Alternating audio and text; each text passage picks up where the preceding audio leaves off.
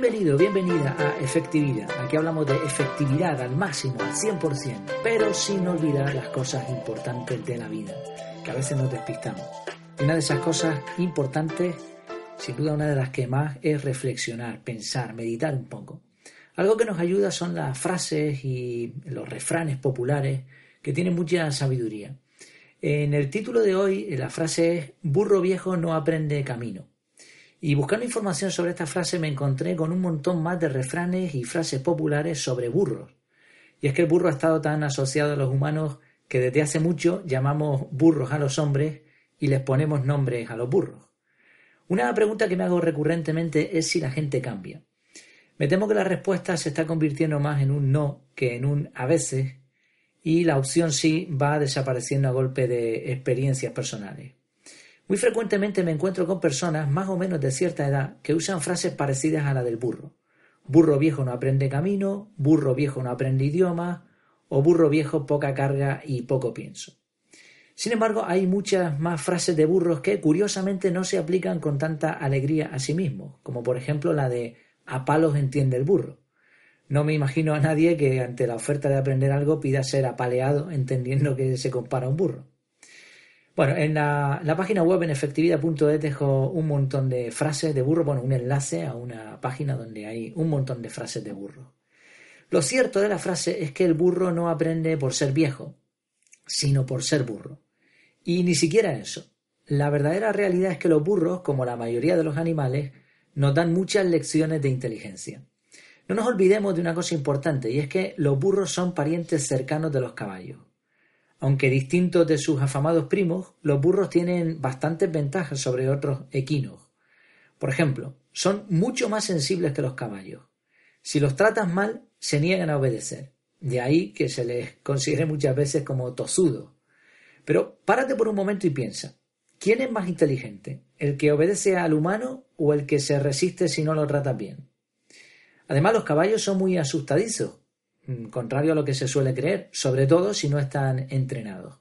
Recuerdo una experiencia personal hace algún tiempo, conseguimos una oferta para poner a las chiquillas en clases de, caballo, de aprender a montar a caballo, y eh, uno de los caballos, bueno, tiró a una niña que estaba, a una niña que no era de las nuestras, no le pasó nada, pero la tiró porque oyó un chasquido de una, un sistema que utilizan con corriente eléctrica para que los caballos estén dando vueltas ahí eh, a un ruedo.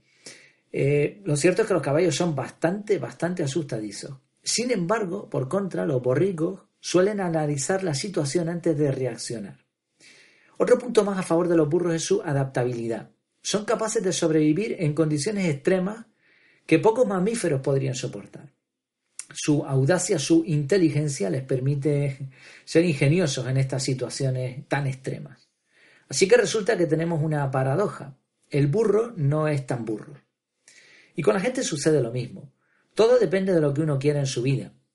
Cambiando ligeramente y apropiándome de una frase que escuché hace poco, si me dices que no puedes aprender, tienes razón. Y si me dices que puedes aprender, también tienes razón.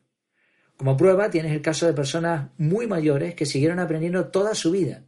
Por ejemplo, está el récord Guinness Alan Stewart, que a sus casi 100 años obtuvo un máster en ciencias clínicas y medicina complementaria. Este señor australiano que repitió récord y que nació en 1915 ha dedicado toda su vida a lo académico, obteniendo su primer título a finales de los años 30.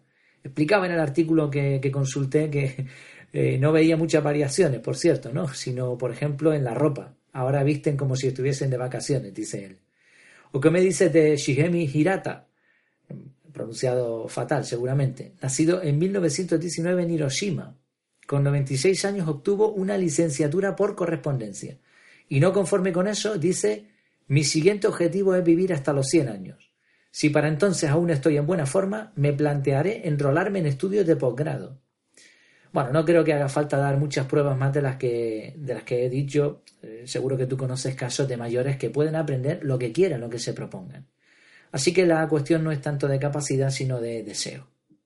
Los analfabetos del siglo XXI no serán aquellos que no sepan leer y escribir, dijo Alvin Toffler, sino aquellos que no sepan aprender, desaprender y reaprender. Llegados a este punto, tres reflexiones. Una, cuando alguien, sea joven o mayor, te diga algo parecido a la frasecita del burro, burro viejo no aprende camino o algo así, no insistas demasiado. No pierdas tu tiempo. Lo más probable es que te hayas topado con alguien que simplemente no desea aprender. Pero tampoco lo juzgues demasiado rápido. Observa si es una de tantas frases hechas. A lo mejor simplemente no quiere molestar. Segundo, si eres tú el que has pensado alguna vez que ya no estás para aprender, quizá presionado por la cultura popular, no cedas. No eres un burro.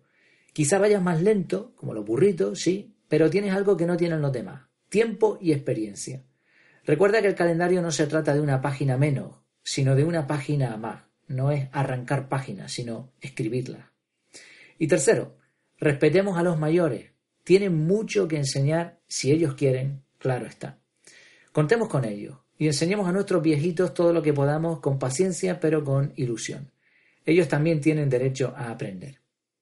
En resumen, aprender, seamos jóvenes o mayores, es esencial para formarnos, para progresar, para aumentar nuestra esperanza de vida y para un montón de cosas más. Permíteme un consejo. Nunca dejes de aprender.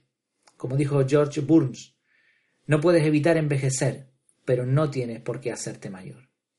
Por si te interesa el tema, te dejo también un vídeo en la página web, en efectividad.es, un vídeo espectacular en el que personas con más de 100 años dan unas lecciones extraordinarias. Antes de despedirme, darte muchas gracias por el apoyo con los comentarios, con los likes, con las estrellas en iTunes, que alguna va llegando poco a poco, por compartir en redes sociales y por todo, por todos esos tipos de apoyo virtuales, pero que en el fondo representan un pequeño esfuerzo por tu parte. Muchas gracias, de verdad. El objetivo, como ya sabes, es que más personas puedan aprender a ser realmente efectivas. Me despido. Hasta la próxima.